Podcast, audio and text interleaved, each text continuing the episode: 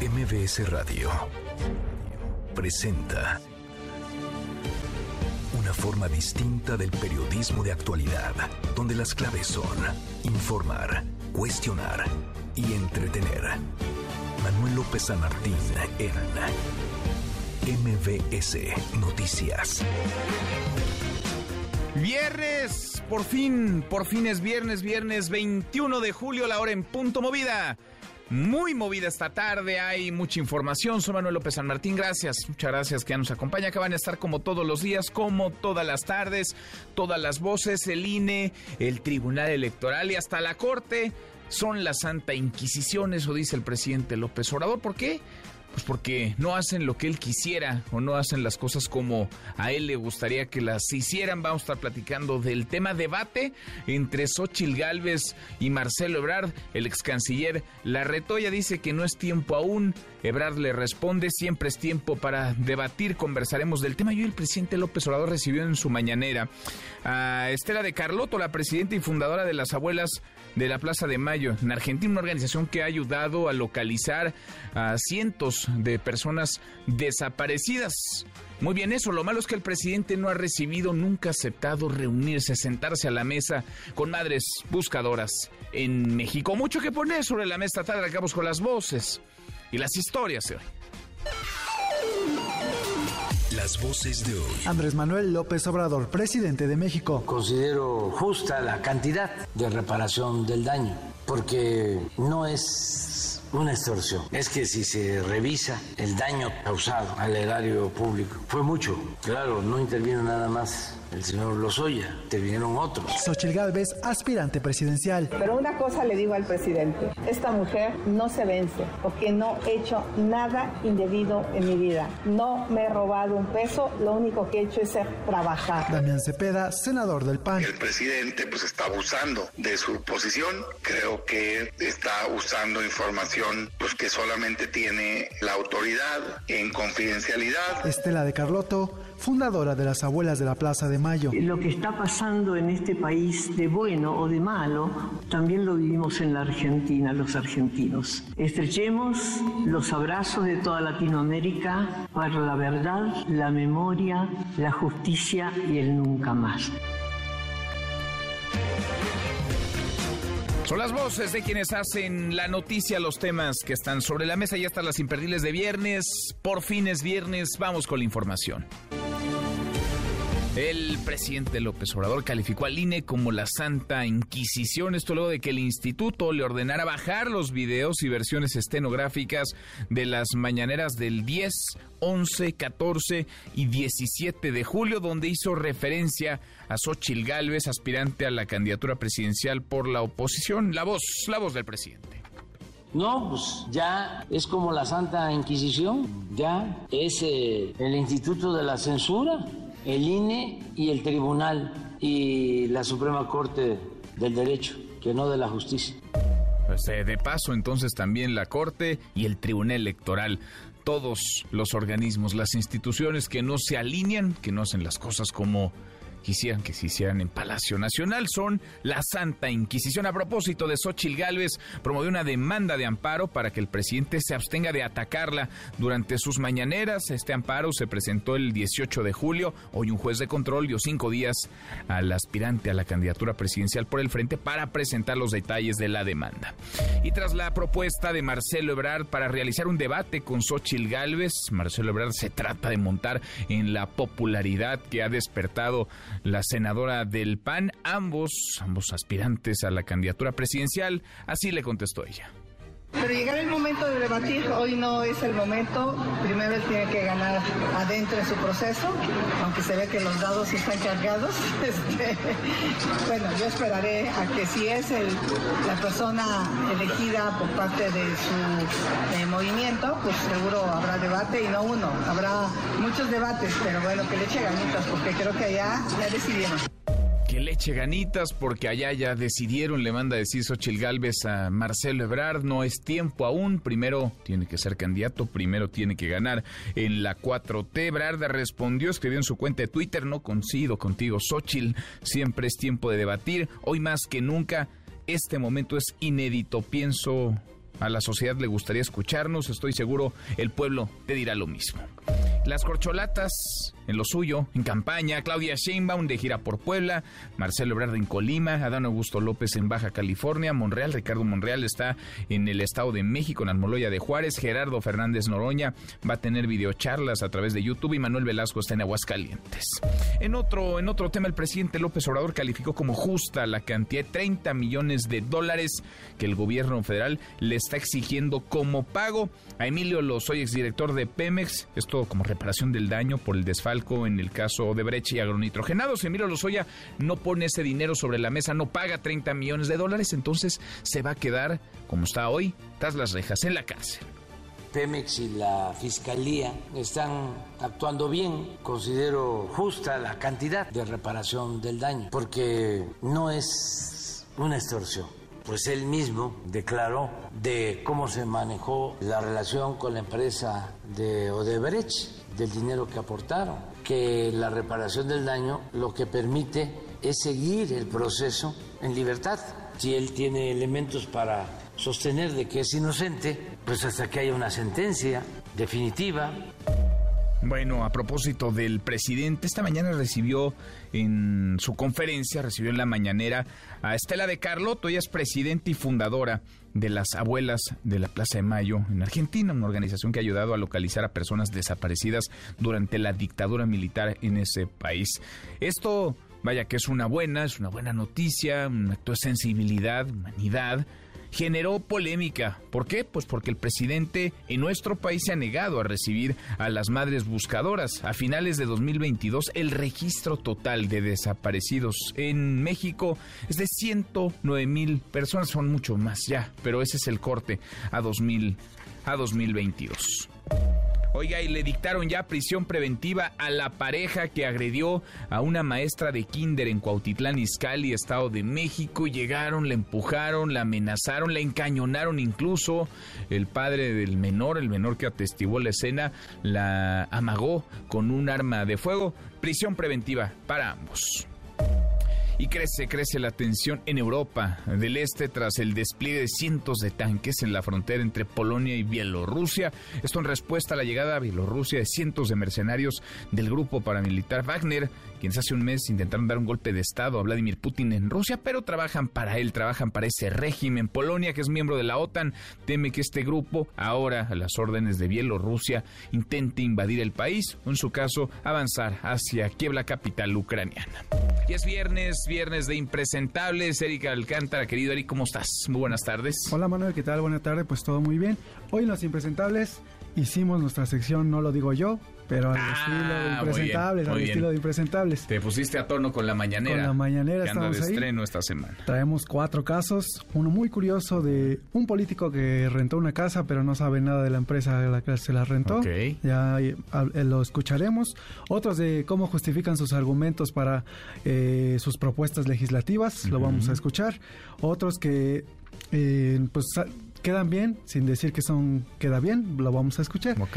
Y uno más que lo dejo ahí de sorpresa para que nos escuchemos más adelante. Ya me estoy imaginando, ya Uno me más. estoy imaginando quiénes serán los impresentables de este viernes. Gracias, Gracias, Eric. Manuel. Querido Eric Alcántara. Nico, querido Nicolás Romay, ¿qué traes hoy en Deportes? Buenas tardes. Querido Manuel, ¿cómo estás? Qué gusto me da saludarte. Hablaremos del Gran Premio de Hungría. ¿Cómo le fue al Checo Pérez en las prácticas 1 y 2? No con buenas noticias, pero bueno, ya actualizaremos cómo está Sergio el Checo Pérez. También hoy arranca la League's Cup, Inter de Miami contra Cruz Azul. Mucho que platicar esta tarde, Manuel. Mucho, muchísimo que platicar y te vamos a tomar la palabra y nos vamos a ir futboleros en nuestra pregunta de este viernes. Abrazo grande, hasta aquí el resumen con lo más importante del día. Arranca así esta, pues esta nueva liga, este nuevo torneo, la League's Cup. 2023 es un torneo entre la Liga MX de México, equipos mexicanos, y la MLS, equipos Estados Unidos. Arranca con el juego quizá más llamativo de todo el torneo porque es el primer partido de Lionel Messi, el mejor jugador del mundo, en esta liga, en la MLS, ahora en la Leagues Cup también, y es contra un equipo mexicano, es contra el Cruz Azul. Messi que se estrena con el Inter de Miami frente a la máquina del Cruz Azul. De eso queremos platicar con ustedes esta tarde. ¿Usted va a ver este nuevo torneo o ya, ya chole, ya demasiado fútbol, ya demasiados torneos, ya demasiadas ligas, ya nos hicimos pelotas, ya no sabemos ni quiénes juegan, en qué liga, ni a qué hora juega eh, cada partido, cada equipo. Si o no, opine arroba MBC Noticias, nuestro WhatsApp 5524 99125 viene el teléfono en cabina 5166-1025. La Santa Inquisición, hoy el presidente López Obrador agarró parejo y metió en la misma canasta al INE, al Tribunal Electoral, a la Corte. Rocío Méndez, parte de la mañanera. ¿Cómo te va, Rocío? Muy buenas tardes. Buenas tardes, Manuel. De hecho, la referencia es muy breve a lo largo del mensaje del Ejecutivo Federal de esta mañana, pero muy sustantivo. Y fue a partir de ordenamientos como el no hablar del proceso electoral del 2024 e incluso bajar de sus plataformas oficiales videos de conferencias donde el propio presidente Andrés Manuel López Obrador se haya referido a los aspirantes a la oposición. Así respondió el presidente de la República. Sí, no, no, no, no, no. Ya es como la Santa Inquisición. Ya es el Instituto de la Censura, el INE y el Tribunal y la Suprema Corte del Derecho, que no de la Justicia. República Manuel salió a las críticas ante la nueva sección de su mensaje matutino, no lo digo yo, vamos a escuchar. La sección, no lo digo yo, tiene como propósito el dar a conocer lo que se oculta. Si se pone aquí, se entera la gente. No hace falta que nosotros hagamos la crítica, nada más con informar, con eso. Porque si nada más voy a estar yo haciendo denuncias, advirtiéndole a la gente de que quieren regresar, me castigan. ¿Para qué exponernos? No lo digo yo, si lo dicen ellos mismos. Por eso es esta sección. Va a seguir. ¿Por qué no la de hoy? Que les va a gustar mucho también a los conservadores. No, no, no, no eso no me lo pongo ahorita. No, no, eso lo guarda. Se van a enojar demasiado. Pues por lo pronto este video no se observó, Manuel, se observó por unos segundos en el Salón Tesorería de Palacio Nacional una entrevista realizada a Gilberto Lozano, fundador del Frente Nacional Anti-AMLO. Es el reporte. Bueno, qué. En fin, semana de estreno en la mañana del presidente López Obrador con esta sección, no lo digo yo, la manera que encontró el presidente darle la vuelta a lo que le ordenó el árbitro electoral. Gracias, muchas gracias, Rocío. Buenas tardes. Muy buenas tardes. No hablar, no pronunciarse sobre aspirantes a la candidatura presidencial, sobre el proceso electoral 2024, que por cierto no ha iniciado, pero bueno, ya estamos como país, como sociedad, ya estamos situados en el. agradezco estos minutos al consejero electoral, presidente de la Comisión de Organización Electoral del INE, Jaime Rivera Velázquez. Eh, consejero, Jaime, gracias por estos minutos. ¿Cómo estás? Muy buenas tardes. Eh, buenas tardes, Manuel. Me da mucho gusto saludarte otra vez, estoy a tus órdenes. Gracias, como siempre, muchas gracias por platicar con nosotros. A ver, hay muchas cosas que están eh, sucediendo y nos ayuda mucho entender, platicar contigo, que le entiendes bien a lo que ocurre y a los márgenes de lo que sucede o tendría que estar eh, sucediendo. Hemos visto pues que están prácticamente todos en el frente y en la 4T desbocados, eh, buscando, peleándose por la candidatura presidencial. Son 18 personas, dos en el frente, seis en la 4T, que están haciendo mítines, o asambleas informativas, como ellos les llaman, que están en campaña, que están colocando anuncios espectaculares, pintando un montón de bardas, repartiendo playeras, gorras, en fin, ¿Todo esto se puede o no se puede? Te lo pregunto, consejero, porque el INE ha determinado que se están monitoreando y se van a seguir monitoreando estas asambleas, estos anuncios espectaculares, esta propaganda de aspirantes de cara a 2024. A ver, por la forma y por algunos contenidos que se expresan en esa clase de reuniones públicas de aspirantes a un cargo, eh, estas formas y contenido se parecen a lo que la ley define como pre-campaña. Muchísimo. Sin embargo, a quien le corresponde determinar, en su caso, a, poner sanciones si así fuera, pero a quien le corresponde determinar esta calificación es al Tribunal Electoral. Al INE por lo pronto le corresponde, por un lado, dictar medidas cautelares, ya sea por actos ya ocurridos o eh, preventivos para que no se repitan, para que no se dañen eh, principios de legalidad y de equidad, entre otros. Y eso se remite a la sala especializada del Tribunal Electoral para que ésta eh, resuelva el fondo. Al mismo tiempo, el INE realiza una función permanente de fiscalización a los ingresos y gastos de los partidos políticos. Como en estos casos, tanto por parte del Partido Moreno y sus aliados, como en el caso de la hora registrado Frente Amplio por México, son los partidos de los promotores de esta singular competencia interna para un cargo denominado de una forma, aunque tiene mucho la apariencia de estar orientado a seleccionar a su precandidato como candidato presidencial, eh, el INE de todo, el INE tiene la obligación, la, la atribución de fiscalizar el origen, el destino y el uso, la aplicación de los recursos de los partidos políticos. Y por extensión, aquellas actividades que realizan al amparo de esta convocatoria que dos bloques de partidos han hecho a aspirantes, al amparo de esto, los gastos que estos hagan o los gastos de los cuales se beneficien, aunque no lo declaren como tales, deben ser monitoreados, registrados, se deben cuantificar su posible, su probable costo y para ello tenemos mecanismos estandarizados para estimar costos de artículos o de servicios, de anuncios, etcétera.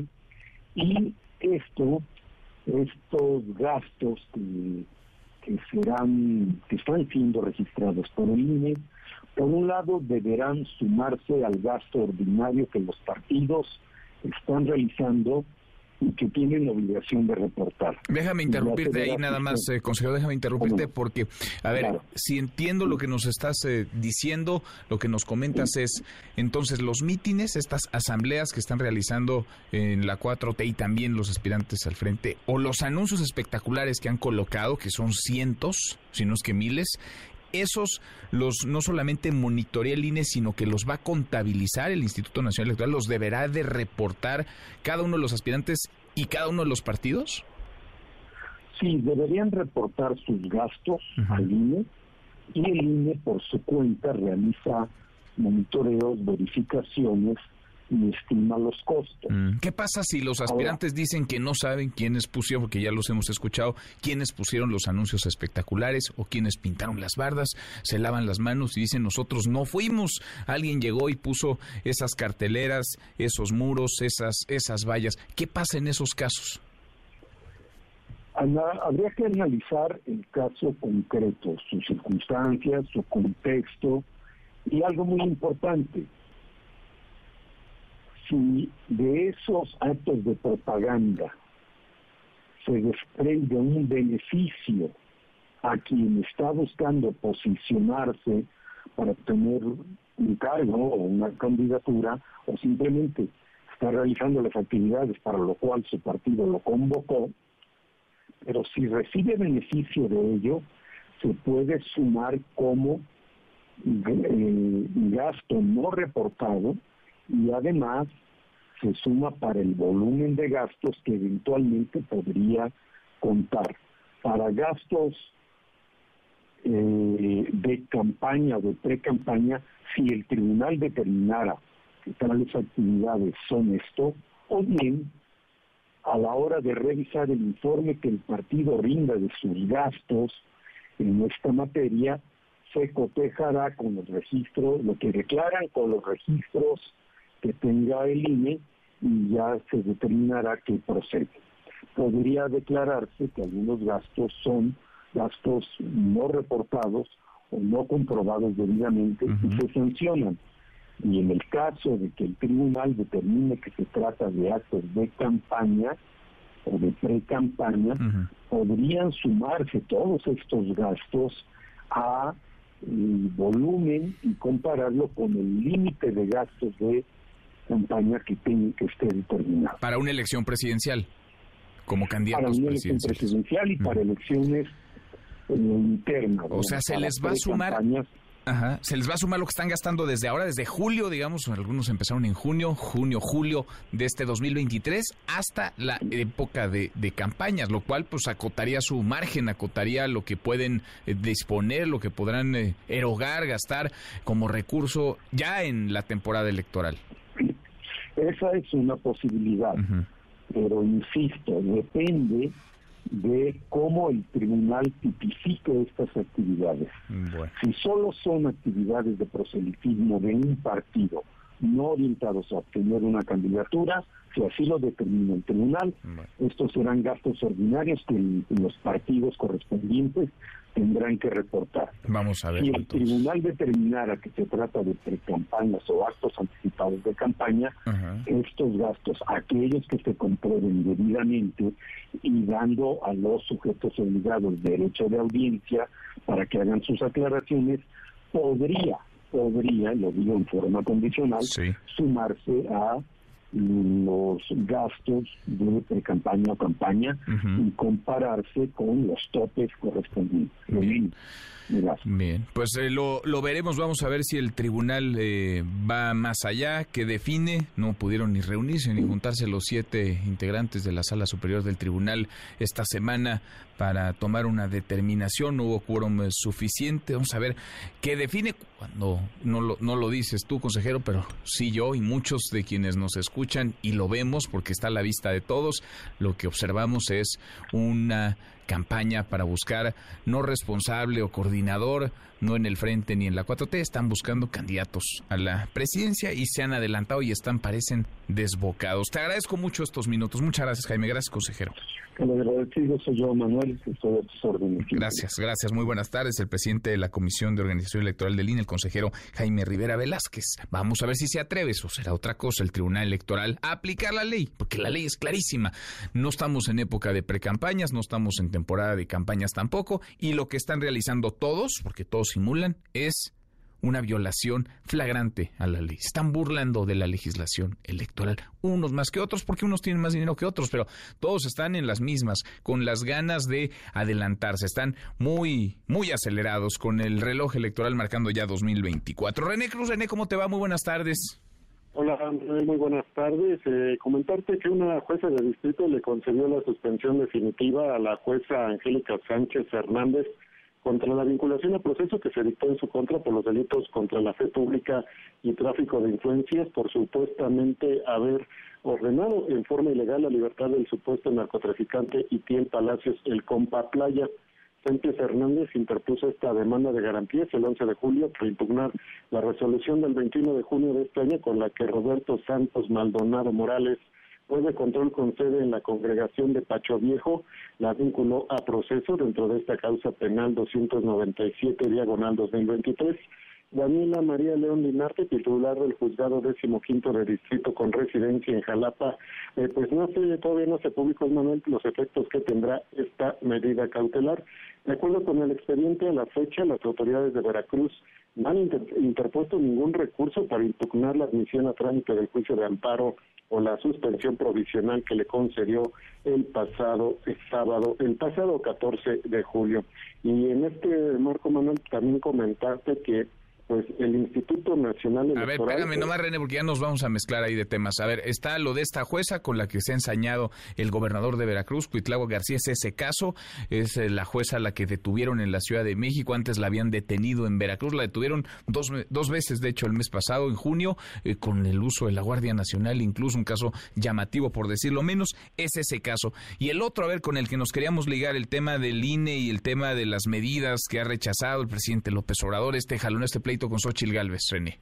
Así es, eh, ayer por la noche, Manuel, pues ya una vez que concluyó esta sesión del Consejo General del INE, ayer por la noche ya el Instituto Nacional Electoral rechazó implementar medidas cautelares en contra del presidente Andrés Manuel López Obrador por violencia política en razón de género, esto en agravio de la senadora Xochitl Gálvez Ruiz. Por mayoría de dos votos, Manuel, la Comisión de Quejas y Denuncias determinó que las expresiones del primer mandatario se tratan de una crítica dura en el marco de la libertad de expresión y el debate político hacia la oposición.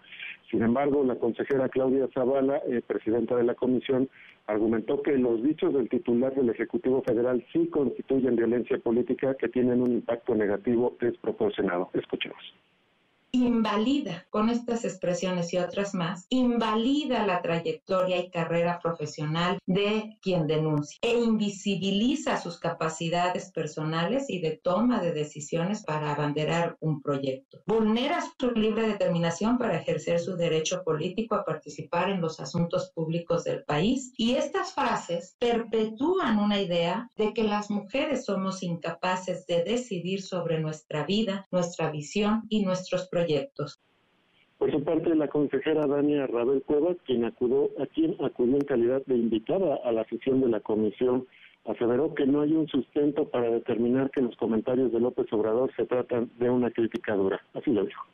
Efectivamente, este tipo de expresiones tienen una connotación de género muy grave, son desproporcionadas, están perpetuando estereotipos de género. Sí son muy preocupantes este tipo de expresiones, pero todavía me preocupa más que se pretendan justificar diciendo que están amparadas en la libertad de expresión, que son una crítica severa en el contexto del ejercicio de un cargo de las aspiraciones políticas de una persona. Desde mi punto de vista, bajo ninguna circunstancia se justifica que se diga este tipo de cosas de una servidora pública. Respecto a esta información fiscal, Emanuel, que difundió el presidente eh, de la República, Claudia Zavala, informó que este asunto se turnó al Instituto Nacional de Transparencia para que determine si hubo una violación a los datos personales de Galvez Ruiz y de otras personas. En este sentido, pues la Comisión de Quejas y Denuncias, Manuel, pues sí le otorgó la razón a a Xochitl Galvez y ordenó también pues retirar el contenido, retirar o modificar el contenido de las conferencias mañaneras de los días 11, 14 y 17 de julio, en donde pues el primer mandatario hace referencia a la senadora panista. Y también Manuel pues una vez más la Comisión de Quejas le ordenó al presidente Andrés Manuel López Obrador abstenerse de no hacer comentarios en materia electoral. Bueno, pues a ver si, a ver si hace caso. Ya dijo hoy por la mañana que el INE, el Tribunal y la Corte son la Santa Inquisición. Gracias, René. Muy buenas tardes, Manuel. Muy buenas tardes. Más del tema, Oscar Palacios. Oscar, buenas tardes. ¿Qué tal, Manuel? Buenas tardes. Así es, pues la senadora por el PAN, Xochil Gálvez, advirtió que el presidente Andrés Manuel López Obrador va a buscar inventarle delitos inexistentes para tratar de impedir que sea la candidata presidencial de la oposición. Entrevistada en el marco de una reunión con diputados locales de Chihuahua, la aspirante a la candidatura presidencial del Frente Amplio por México destacó que el titular del Ejecutivo hará lo que sea para fulminarla. Y es que dijo, se ha dado cuenta que representa una amenaza para sus corcholatas que no crecieron ni tienen el conecte con los ciudadanos. Escuchemos.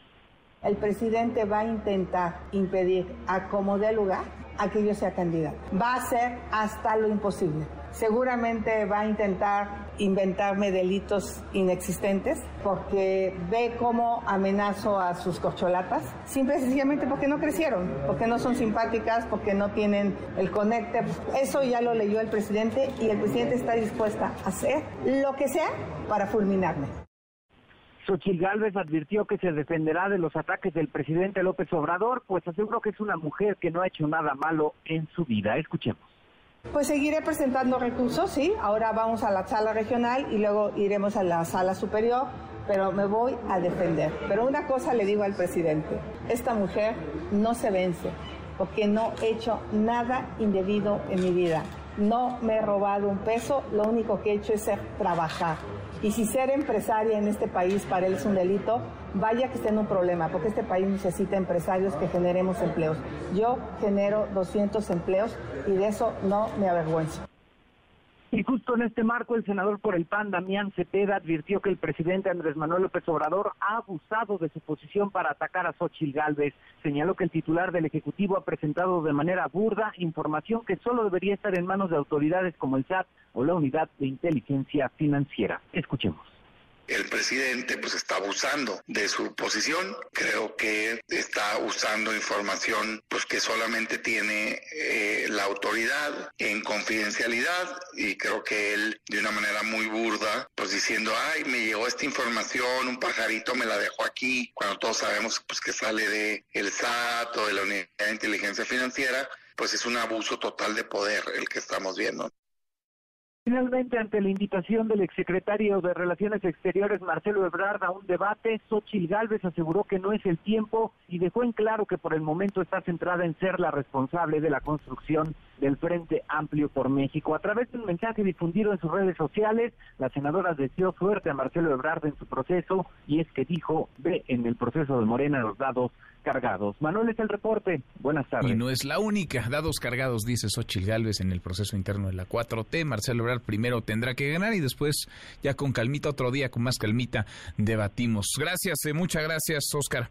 Hasta luego, buenas tardes. Hasta muy pronto, buenas tardes. Xochitl Gálvez que jale el reflector, es popular, es taquillera y Marcelo Ebrard hace su lucha, no solamente por tratar de mantenerse en la agenda con presencia mediática, sino tratando de levantar en las encuestas, en un proceso complicado, en un proceso que parece diseñado para que no suceda nada, para que no se muevan las cosas, para que quien va arriba o quien inició arriba administre esa ventaja. Claudia Sheinbaum van a la mitad del camino en la 4T. 6 de septiembre es la fecha en la que conoceremos quién será el virtual candidato candidata a la presidencia. Contestó rápido de nuevo Marcelo Ebrard. Hatsiri Mayanes. Hatsiri, buenas tardes. Así es, que tal Manuel? Muy buena tarde. Primero lo hizo a través de las redes sociales y ya después en una conferencia de prensa desde Colima dijo que si Xochitl Gálvez no quiere debatir, pues no va a haber problema porque se pueden ir a TikTokazos. Así lo afirmó justamente al responderle a la senadora luego de que ella pues rechazó debatir con este argumento de que no es el tiempo.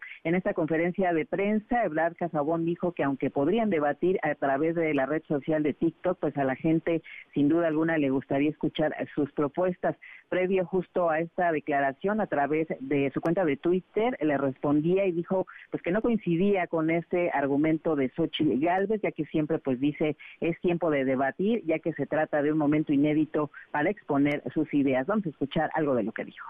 Yo lo que digo es, yo creo que a la gente le gustaría mucho escucharnos. Yo tampoco sé si ella va a ganar, pero ella está hablando de la 4T. Entonces yo estoy dispuesto perfectamente a responderle. Ahora, ¿podemos, podemos debatir por TikTok?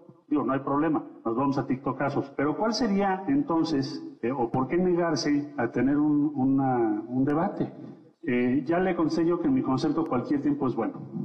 Digo, simplemente ahí lo dejo. Respeto a, a, a Xochitl, respeto a, las damas en general y decir que yo creo que a la gente le gustaría que, que sí tuviéramos un intercambio. Bueno, pues así respondió. También, por supuesto, se le cuestionó nuevamente sobre las encuestas, reiteró que confía en el proceso interno de Morena, dijo que para eso ya propuso a dos empresas, confiando en que por lo menos quede una de ellas, y con ello dijo que sería muy difícil que se quisiera hacer chanchullo. Más adelante, Manuel, pues ya hizo, ya tuvo su asamblea informativa allá en Colima, habló en materia de seguridad, y bueno, pues dijo, eh, habló de su propuesta del Plan Ángel y las implicaciones que tendría para mejorar la seguridad aquí en nuestro país. El reporte que tenemos. Gracias, Hatsiri, muchas gracias. Buenas tardes. Muy buenas tardes. Pues sí, evidentemente a Marcelo Ebrard le interesa eh, subirse al ring con Xochitl Gálvez, le interesa debatir con la senadora porque es quien va punteando y quien va que vuela para estar en la boleta electoral por el frente en 2024. Desde luego no le interesa eh, debatir, aunque hablen también de la 4T con Francisco García Cabeza de Vaca, por ejemplo, o con Silvano Aureoles, o no le interesa tanto debatir con Beatriz Paredes, con quienes van abajo, pues en esta contienda la puntera es Ochil Galvez y quienes están en la disputa quieren subirse al ring con la puntera. En MBS Noticias, la opinión de Ezra Shabot La simulación por todos lados, la trampa, la burla a la ley, tiempos adelantados, como si estuviéramos en 2024. Y el presidente López Obrador llamando Santa Inquisición al INE, al Tribunal Electoral y de paso a la Corte, aunque ni el INE ni el Tribunal Electoral parecen demasiado interesados, con demasiado ímpetu de aplicar la ley. Esa, querido Rashabot, ¿cómo te va? Muy buenas tardes. ¿Qué tal? Buenas tardes, Manuel. Buenas tardes al auditorio. Pues sí, tienes toda la razón el INE ahí bastante asustadizo, el tribunal, pues el miércoles Janino Talora les dijo, órale, vamos a entrarle, se trata de un abuso, esto es una, una eh, violación flagrante a la ley, están burlando de nosotros, hay que entrar y pararlos, y bueno, la respuesta del presidente del tribunal fue, no, espérate, esto es imposible, hacer esto, pues ahora sí que es como tratar de parar, pararse frente al mar y decirles, pues aguas, váyanse para allá, imposible hacerlo. Y entonces pues le dieron la vuelta bajo el principio de que pues hay que mandar o pedirle al Consejo General del INE que pues se ponga los lineamientos de la pre pre campaña algo que ni está en la ley ni nada que pero por favor invéntense algo sáquense algo de la manga. Lo que lo que sea con tal de pararlo. Y el Instituto Nacional Electoral pues no, obviamente que pues Guadalupe Tadei no es Lorenzo Córdoba. Guadalupe Tadei dijo, no, yo no quiero hacer nada. Nada más que pues eh, en esta ocasión resultó que la mayoría le fue a decir a la presidenta y a los otros tres que estaban ahí, que son los mismos dos de ellos del comité de vigilancia que pues no quieren saber nada del asunto, pues la mayoría le dijo, sí, hay que hacer algo y hay que empezar pues a delinear o por lo menos a auditar el tema de los espectaculares y la posibilidad de ir a las asambleas y que alguien, los visitadores, vean qué es lo que están haciendo. También es así que pues ya por ahí hay un video en donde pues eh, los eh, organizadores le piden que se identifique al visitador del INE pues no sé para qué, yo creo que para sacarlo. a lo mejor para darle, para darle su playera y su gorra, porque reparten playeras y gorras en todos estos mítines que a los que llaman asambleas informativas, o una torta, sí. Una torta, ¿no? A lo mejor por eso, a ver, queda claro que el proceso ya los rebasó absolutamente a todos y que no tienen capacidad de reacción. ¿Hasta dónde pueden parar esto? Yo creo que esto ya, ya, ya el agua ya se salió de la alberca y pues no la puedes volver a regresar. Y en ese sentido, pues eh, el presidente por eso se enoja y se enoja porque él quiere que los otros se callen y que él pueda hablar, que de alguna forma pues exista la posibilidad de que él siga siendo la cabeza del propio proceso, algo que bueno por lo pronto parecería ser que no no, no, se lo van a autorizar. Lo único cierto es de esta resolución de tribunal, Manuel, es que una vez que dijeron que lo que se ha hecho hasta aquí está correcto y que pues este finalmente lo que hay que hacer es simplemente meterle cierto tipo de restricciones, lo que te hace es echar afuera la posibilidad de que en el futuro alguien diga es que la elección es ilegal porque miren el tribunal dijo que la actividad que se hizo en la pre pre campaña por parte del 30 y por parte de Morena es ilegal no le dio carta de legitimidad a todo el proceso. Luz verde, a ver, hay semáforo verde para todos, para los 18, los 6 de la 4T, los 12 del frente, para que hagan lo que quieran. Y el INE, pues medio va a monitorear, medio va a revisar cuántas bardas, buena suerte con eso hay pintadas en el país, cuántos espectaculares. ¿Quién pagó por los espectaculares? Y ellos dicen, los aspirantes a la candidatura presidencial, que ellos no lo hicieron, que una mano misteriosa contrata los anuncios y pone sus caras en estas eh, carteleras, eh, reportan unos gastos de campaña de risa. Hay quienes no han llegado siquiera al millón de pesos. Yo no sé dónde consiguen boletos de avión tan baratos, noches de hotel tan baratas.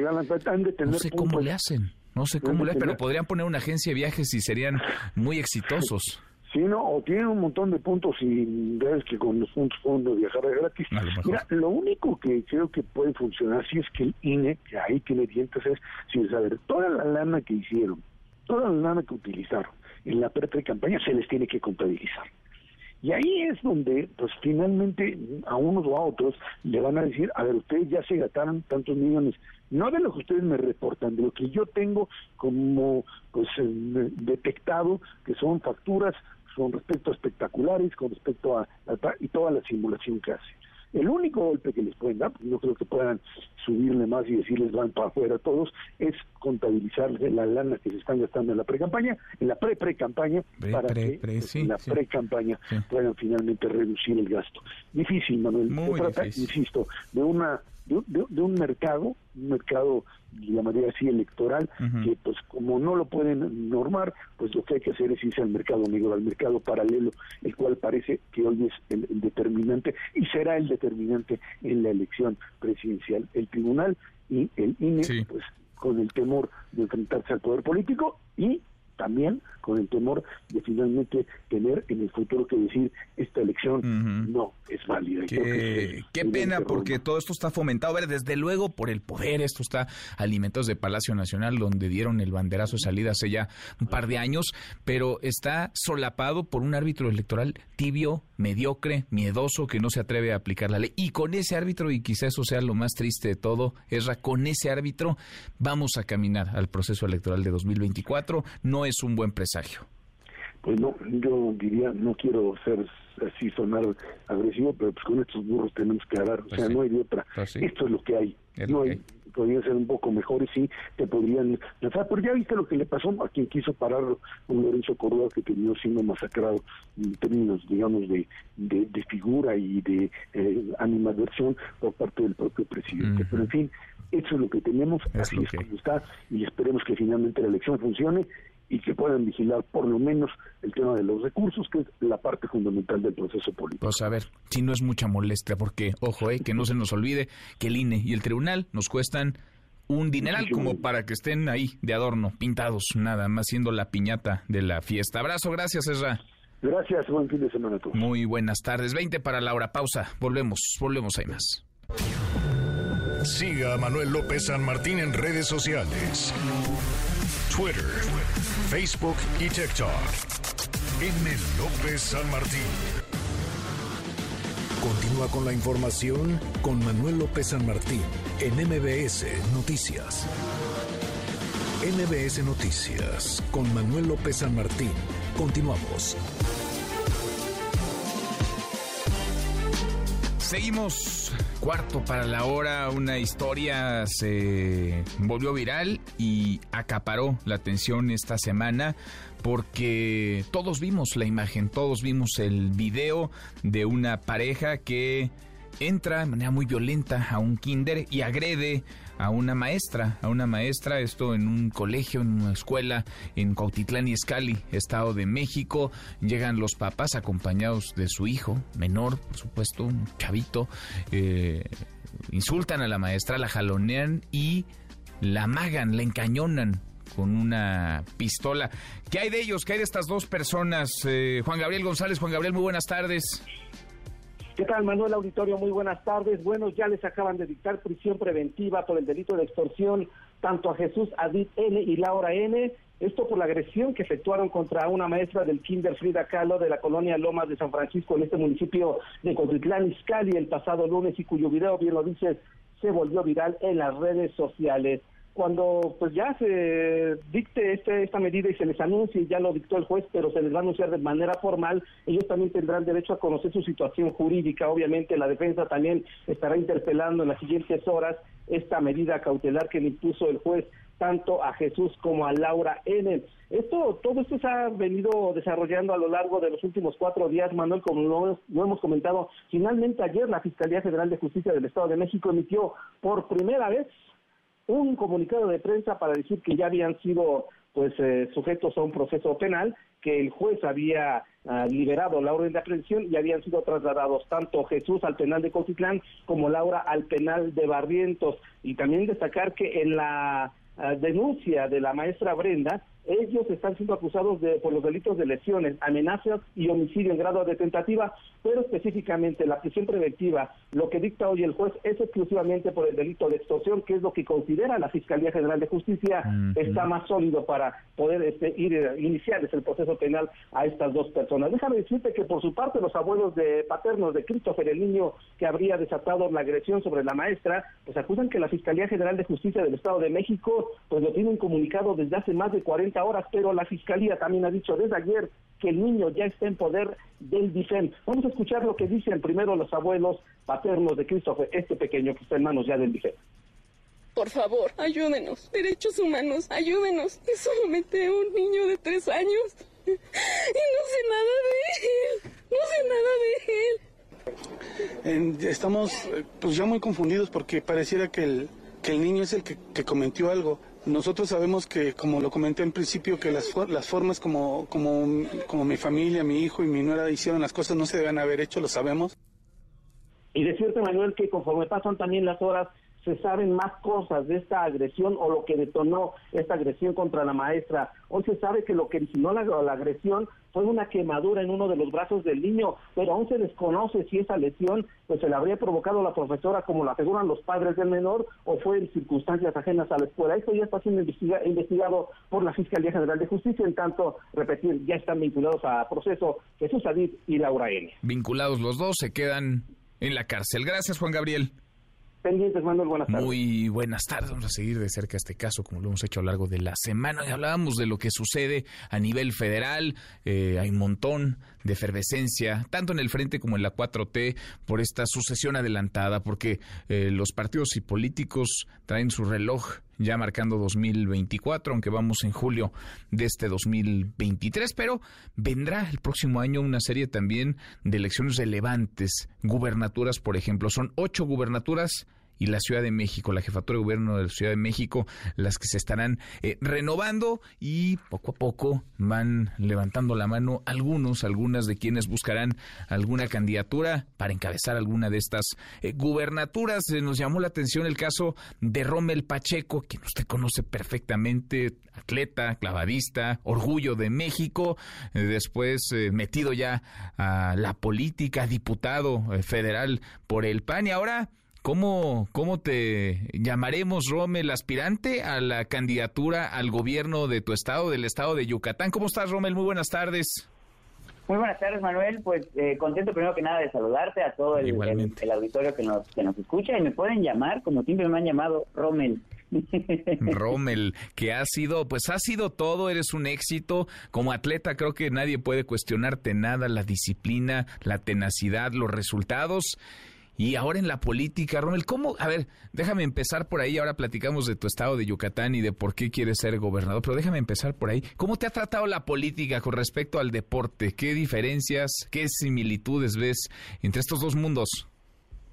Bueno, la competencia es en las dos, ¿no? Siempre es, nada es fácil en la vida, ¿no? Y al contrario, cuando algo es fácil no vale la pena. Y, y el, el deporte nunca ha estado ajeno de la política, ¿no? mucho del apoyo o el no apoyo o quienes van o no van, al fin y al cabo en el deporte recae en la política. Bueno, ahorita tenemos temas políticos donde no se les apoya a los deportistas por, por, por temas administrativos, por temas de partidos, por temas de, de, política, y por eso no es de extrañarse que el día de hoy pues estén en, la política. Tú sabes la historia de, un, de cualquier deportista que viene de que sus papás traten de conseguir el apoyo para salir adelante, que nunca hay menos presupuesto, que no hay apoyo y, y en mi carrera deportiva al final pues me dejaron fuera de unos Juegos Panamericanos que yo me había ganado el lugar, que yo había eh, tenía la, eh, todo el, el, derecho de estar y me dejan fuera. Por eso tomo la decisión de estar como diputado federal para poder pues enaltecer, llevar la bandera de, de seguir apoyando el, el deporte y que esas cosas no, no pasen y que desde niños siempre he tenido dos sueños. En los clavados, obviamente, estar en los Juegos Olímpicos y, convertirme en, en, lo que fue el número uno del mundo en clavados, pero también tuve el sueño de algún día ser gobernador y tan fue así que fui preparando todo lo que estuviera en mis manos para después de mi retiro como deportista el poder aspirar a un cargo público que es lo que estoy haciendo. Yo creo que, y es válido que cualquier persona pueda aspirar a un cargo público, pero yo sí considero que es importante que estudies, que te prepares, que, que eh, pises sobre sólido, pues para que al fin y al cabo puedas ayudar a las causas y a las personas por las cuales estás decidiendo estar en la política. Insisto, como atleta lo ganaste todo, Rommel, clavadista olímpico, campeón mundial. Eh, la política, pues la política no sé si es más sucia, pero sí es más compleja y requiere de muchos, de muchos amarres, de muchos enjuagues, de muchas cosas. Eh, Yucatán es un estado que ha destacado, no de ahora desde hace muchos años, por ser una entidad tranquila, segura, ejemplo en muchos rubros. Mauricio Vila, el gobernador, está bien evaluado, es de tu partido, el PAN. ¿Por qué? ¿Por qué buscar la gubernatura de, Yucatán?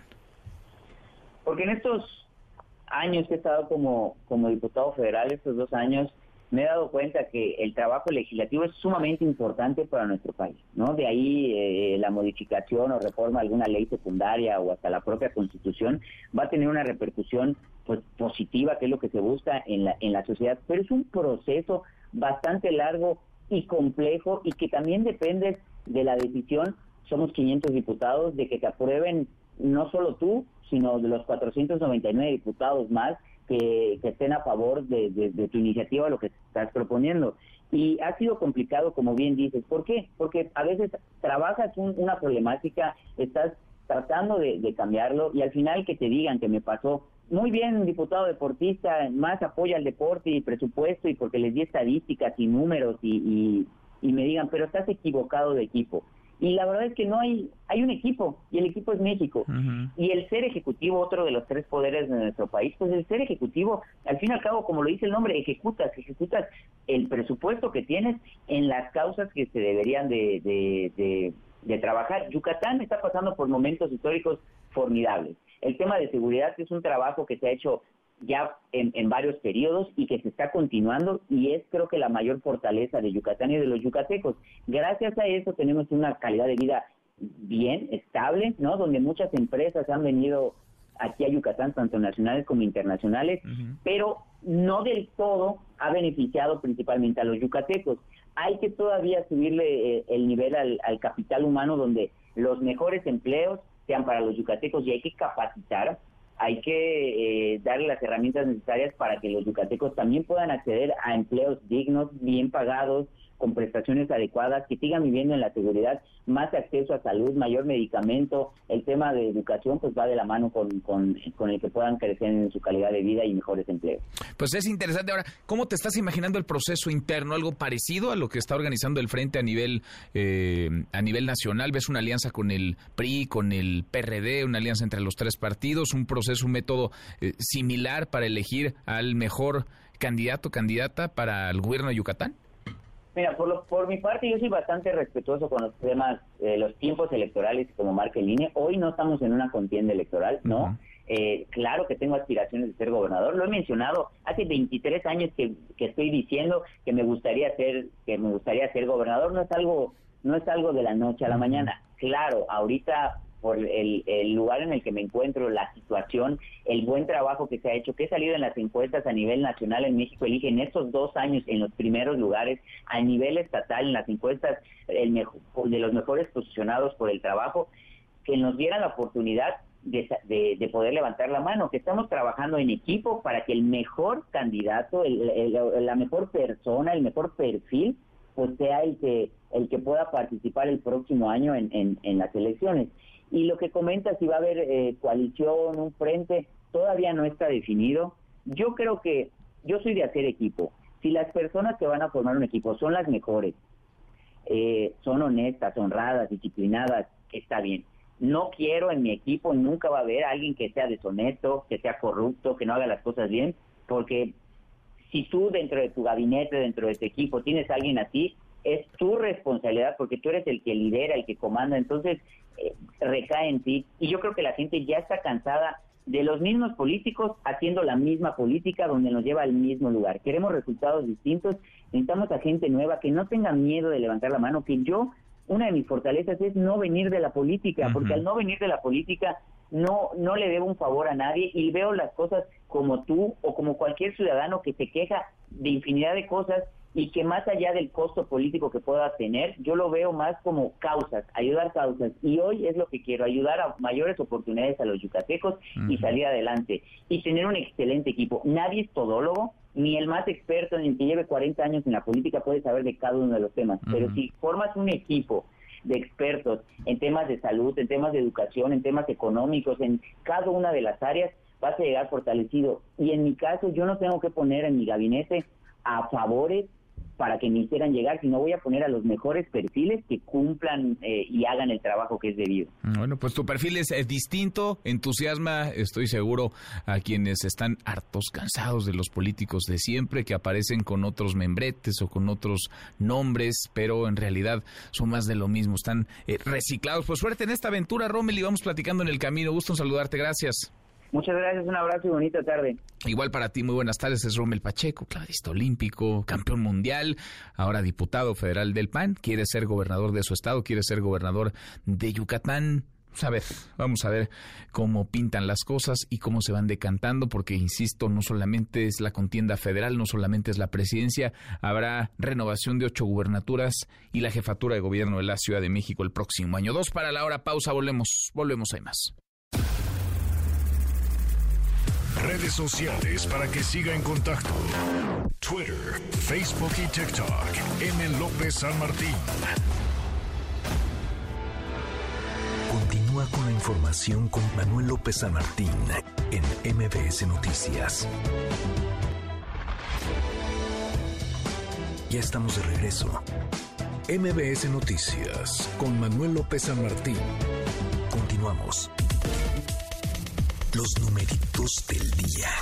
Sí, Tlali, ¿sabes? Tlali, qué gusto, qué gusto saludarte. ¿Cómo estás?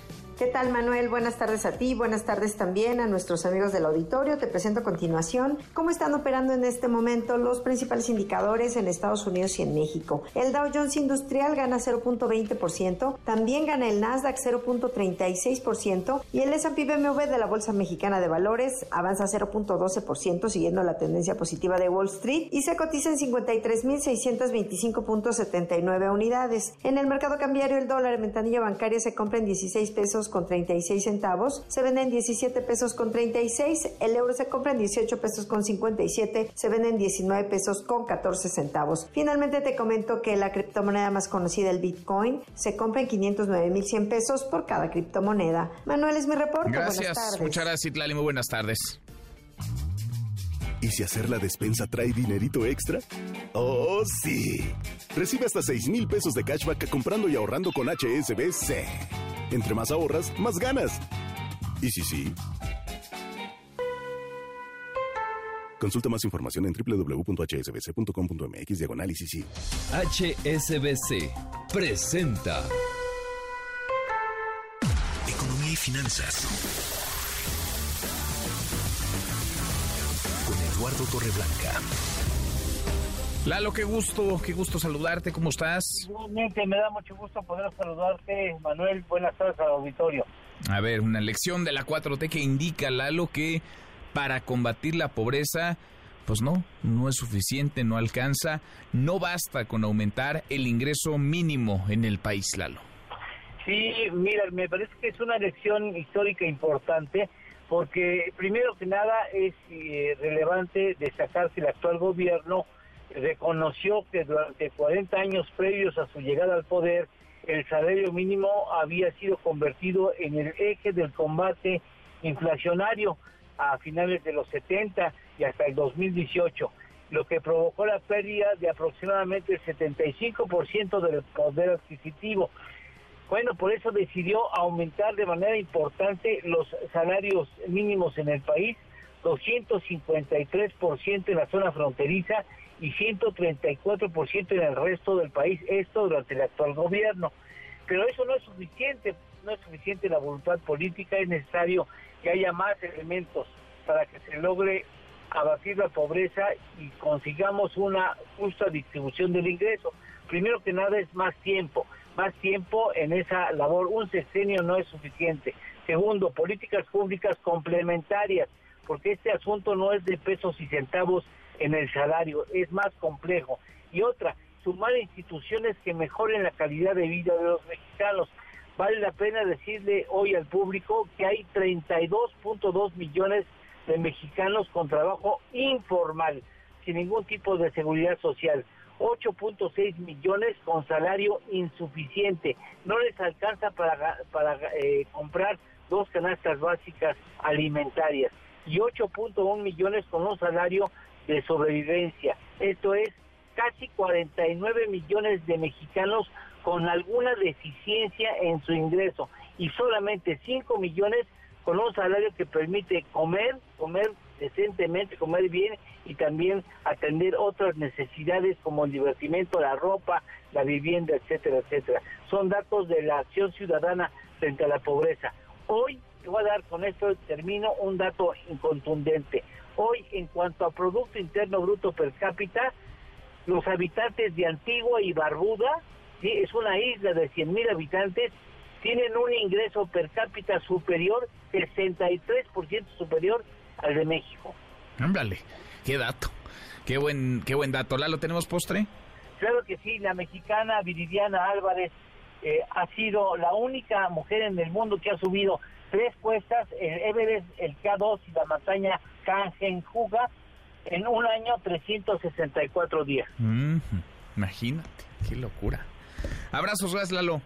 Gracias, buen fin de semana. Muy buen, fin de semana, la hora con cinco, viernes, viernes de impresentables con Erika Alcántara. HSBC presentó Los impresentables. Gracias Manuel. Hoy tenemos nuestra sección, no lo digo yo, pero al estilo impresentables. Comenzamos con Eduardo Ramírez, senador morenista y aspirante al gobierno de Chiapas. No tiene nada de malo rentarse un lugarcito para vivir, aunque sí se pone medio raro cuando se trata de un penthouse de lujo en Polanco. Eres legislador, lo que pagas es un misterio y tu explicación suena a cuento color de rosa. Si yo fuera rico. No soy propietario de ningún departamento, de ningún inmueble en la Ciudad de México. Algo anda mal. Vivo en calidad de arrendatario. Pago una renta mensual. Si yo fuera lo que quiero ser, un magnate súper ricachón. Pero pues como que algo no cuadra, ¿no? Del senador pasamos con la diputada morenista Olivia Esquivel. No lo digo yo, pero así de elocuentes suenan sus argumentos para pedir juicio político contra los ministros de la Corte. Debemos de impedir que como nos tiraron la reforma de la Guardia, nos, nos tiren y nos sigan tirando todas nuestras reformas. ¿Ustedes creen que eso está bien? Yo, de mi manera de pensar, nada más les digo, a ver, ¿cómo es posible que ellos, siendo jueces, no puedan pensar cómo van a, a educar a esos, a, a esos este, pers personas de la guardia eh, si no hay quien les instruya? ¿Cómo dices que dijiste? ¿Cómo dices que dijiste? Mucho cuidadito, muchachito. No hay que ser igualado. Vamos hasta Durango con el gobernador Esteban Villegas. Él nos enseñó cómo quedar bien sin decir que eres un queda bien. ¡Que viva el presidente de la República! Te felicito, te felicitamos por lo que estás haciendo. ¿Que viva quién? ¡Que viva el presidente de la República! de borregos Y para terminar, tenemos a Ana Gabriela Guevara. A ver, Ana, ¿por qué no se pagan las becas de las nadadoras? Me vale madre. Oye, pero es una orden del juez. Lo que digan me vale madre. ¿Y no te preocupan las críticas en tu contra? En pocas palabras, me vale madre lo que digan. Pues ahí está, que conste que no lo digo yo. No me importa lo que piensa la gente de mí. Yo soy Erika Alcántara, le deseo feliz viernes y recuerde, la cosecha de impresentables nunca se acaba.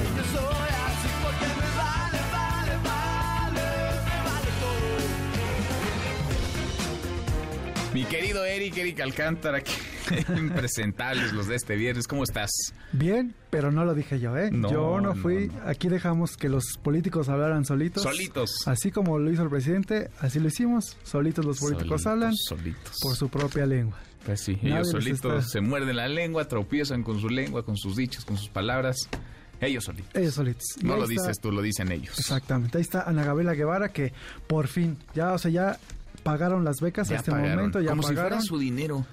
Como si fuera recurso que ella está ahorrando y lo tiene en un cochinito, pues es dinero público y además las becas no es si quiere, estaba obligada a entregárselas a las atletas, además son un orgullo ellas, son campeonas mundiales, les pagó un mes nada más, les pagó Desde el día junio, cinco, como la desde renta. enero, febrero, marzo, abril, mayo, julio, Y si no hubiera habido una orden del juez, pues se sigue Se seguramente. sigue, se sigue a es- regañadientes. Es, la tercera vez que el juez le dice tienes que pagar y la tercera fue la vencida, por fin. Qué bueno para Qué las atletas que ya están recibiendo su dinero. Y de nuestros impresentables, escuchábamos al senador eh, morenista Eduardo Ramírez decir que pues se rentó ahí un penthouse, una casita en no es, Polanco. dice no es suyo y lo podríamos entender, no es suyo, lo renta, bueno, pues muy bien. ¿Cuánto paga de renta? Y listo, ahí se acaba el tema. No tiene nada malo rentarse un lugar para vivir. Lo malo es que no transparenta. Su explicación dejó más dudas que, que respuestas. Exacto. Pero él pues lo pinta como color de rosa. Yo nada más tengo ahí un- una casita, un- algo que rento, no es mío. Ya sabes, este discurso de, de yo no tengo bienes, este la, la voy llevando día con día. Sí. Pero sí, su explicación dejó más dudas que Sí, respuestas. está raro. El senador des- levantó muchas sospechas. Raro, por decirlo menos. Y escuchábamos al gobernador de Durango, un priista, alabando al presidente López Obrador, gritando que viva López Obrador. Pues así como está el PRI en estos momentos, no me ayudes, de por sí son pocos. Y Son poquitos. Van a cerrar este año con dos gobernadores, nada más él, Esteban Villegas, Durango, y Manolo Jiménez en Coahuila. y uno de ellos echándole porras al Y presidente. el otro, acá hemos platicado con él, el otro también habla muy bien del presidente. Como hablan muy bien del presidente los gobernadores del PAN. Mauricio Curi de Querétaro, Mauricio Vila de Yucatán, todos hablan bien del presidente. Pues está bien llevar una buena relación, eso está perfecto, pero ya de echarle porras y dedicarle un viva como Viva. si fuera un héroe Sí, nacional, sí, ya hay mucha, mucha distancia. Ahí están Bueno, nuestros Pues cada quien esta sus cálculos, cada quien sus temores, sus miedos. Gracias, Eric. Gracias, Manuel. Eric Alcántara y sus impresentables. La hora con 12, pausa, volvemos, volvemos, hay más. Siga a Manuel López San Martín en redes sociales. Twitter, Facebook y TikTok. M. López San Martín. Continúa con la información con Manuel López San Martín en MBS Noticias. Ya estamos de regreso. MBS Noticias con Manuel López San Martín. Continuamos. Una hora y cuarto murió, murió a los 96 años. Tony Bennett, toda una leyenda musical. Eh, Tony Bennett, a quien escuchamos, lanzó más de 70 discos, ganó 19 Grammys, 19 premios Grammy. Tenía Alzheimer diagnosticado desde 2016. En los últimos años hizo duetos, grandes duetos con Lady Gaga, este que escuchamos, eh, también con Amy Winehouse. Fue alabado por los grandes. Frank Sinatra dijo alguna vez que Tony Bennett era el mejor cantante en el negocio. Murió pues, falleció a los 96 años. Tony Bennett. Revisamos las redes, cómo se mueven las cosas en Twitter. Caemos en las redes. Bueno, esta semana le informábamos, eh, la Fiscalía General de la República pidió 30 millones de dólares como reparación del daño por el desfalco en el caso Odebrecht y agronitrogenados Emilio Lozoya, exdirector de Petróleos Mexicanos. 30 millones de dólares. Y se queda corto eh, para lo que se robó. Emilio Lozoya, que es además un criminal confeso, porque para acogerse a un criterio de oportunidad hay que reconocer que se cometieron faltas, delitos. Y Lozoya lo ha reconocido. Es un criminal, pues confeso. Hoy el presidente López Obrador habló del tema, él calificó como justa esta cantidad, porque la defensa de Lozoya ahora se dice extorsionada, víctima de extorsión de parte del gobierno federal, como si el victimario Lozoya ahora fuera la víctima, la, la blanca palomita. Pemex y la Fiscalía están actuando bien. Considero justa la cantidad de reparación del daño, porque no es una extorsión. Pues él mismo declaró de cómo se manejó la relación con la empresa de Odebrecht, del dinero que aportaron, que la reparación del daño lo que permite es seguir el proceso en libertad. Si él tiene elementos para sostener de que es inocente, pues hasta que haya una sentencia definitiva. Pues sí, pues sí, 30 millones de dólares, insisto, que se quedan cortos, pero es lo que está pidiendo la fiscalía y es lo que Lozoya no quiere pagar. ¿Los tiene? Sí, claro que los tiene. El asunto es cómo va a comprobar, cómo va a poder argumentar que los tiene cuando él vivía de un salario como funcionario público.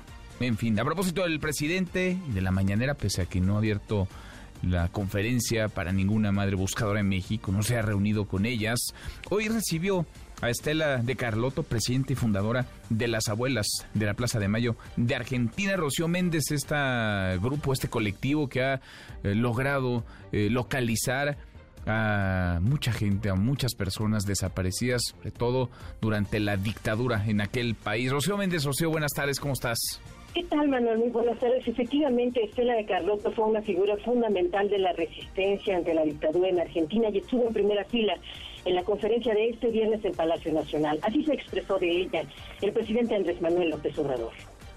Nos acompaña Estela de Carlotto, presidenta de las abuelas de la Plaza de Mayo de Argentina. Es un símbolo de la resistencia, de la defensa de los derechos humanos y al mismo tiempo Estela pues es la defensora en América Latina, en el mundo, de quienes padecen, sufren por el autoritarismo, que nunca más vuelva el fascismo a nuestra América. Al tomar el micrófono de Carlotto llamó Manuel al nunca más a la desaparición forzada de personas. Hace 45 años que soy parte de una lucha en la Argentina por la desaparición forzada de personas y siendo abuela, madre, tenemos esa doble tarea de búsqueda que es imposible dejar de hacerla. Tengo 92 años, voy a cumplir 93, pero mientras tenga un bastón y la gente vea que tengo mi cerebro lúcido, voy a seguir para que esto no vuelva a pasar nunca más. No es una palabra, es una necesidad para todos los pueblos de Latinoamérica. México para la Argentina es un país hermano, no hermanísimo. Acá han recibido exiliados para salvarles la vida. Las abuelas vinimos en esos tiempos, hace muchos años, y acá encontramos un nieto. Es decir, que lo que está pasando en este país de bueno o de malo, porque así es la vida, también lo vivimos en la Argentina. Estrechemos los abrazos de toda Latinoamérica para la verdad, la memoria, la justicia y el nunca más. Manuel, el reporte al momento. Gracias, eh, muchas gracias, Rocío. Buenas tardes. Muy buenas tardes. A propósito de este drama, el de los desaparecidos en México, se cuentan por decenas de miles. Catalina Vargas sigue desaparecida, es una madre buscadora en Guanajuato. Carmen Martínez, Carmen, buenas tardes. ¿Qué tal, Manuel? Un gusto saludarles a todos ustedes. Catalina Vargas, quien es integrante del colectivo Unidos por los Desaparecidos en León, ya habría desaparecido con anterioridad. Así lo dio a conocer hace unos instantes el secretario del Ayuntamiento en León, Jorge Jiménez Lona. El funcionario municipal de cuya área se desprende la célula municipal de búsqueda en este municipio señaló que desde ayer recibieron la ficha de búsqueda de Catalina y que la autoridad municipal ya inició tratando de localizarla en hospitales y en otros sitios donde de acuerdo a las hijas de Catalina, ella podría encontrarse. Si te parece, escuchamos lo que declaró el secretario del ayuntamiento. No hemos tenido condiciones de información, se visitó a los familiares por parte de, de los compañeros, eh, se tiene pues algunos datos que nos pueden estar favoreciendo y se está haciendo ese proceso con seguridad pública. ¿Había amenazas o algo por el estilo? No, entiendo que no hay amenazas, entiendo que no hay amenazas y bueno, este, lo importante les digo que ahorita se está trabajando y esperamos que en próximas horas se pueda dar con su Sin dar muchos detalles sobre la ocasión anterior en la que Catalina desapareció, Jorge Jiménez Lona solamente dijo que este antecedente genera expectativas de que la buscadora pueda aparecer pronto y con bien. La vez anterior, según lo que nos comentó el funcionario municipal, desapareció por motivos personales durante un breve periodo de tiempo y después se puso en contacto con sus hijas. Catalina habría sido contactada por última vez el pasado lunes 17 alrededor de las 2 de la tarde cuando intentaba cambiarse de vivienda, señalando que se sentía insegura en su edificio.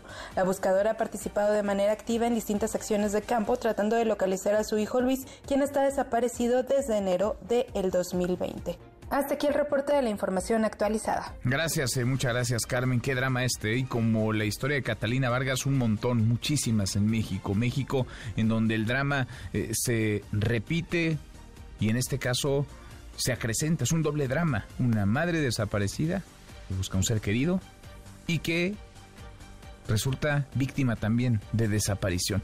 En otro tema, Rogelio Gómez, representante de Acción Ciudadana frente a la Pobreza, informó que la escala de trabajo digno muestra resultados negativos en México. Nora Bucio, Nora, buenas tardes, ¿cómo estás?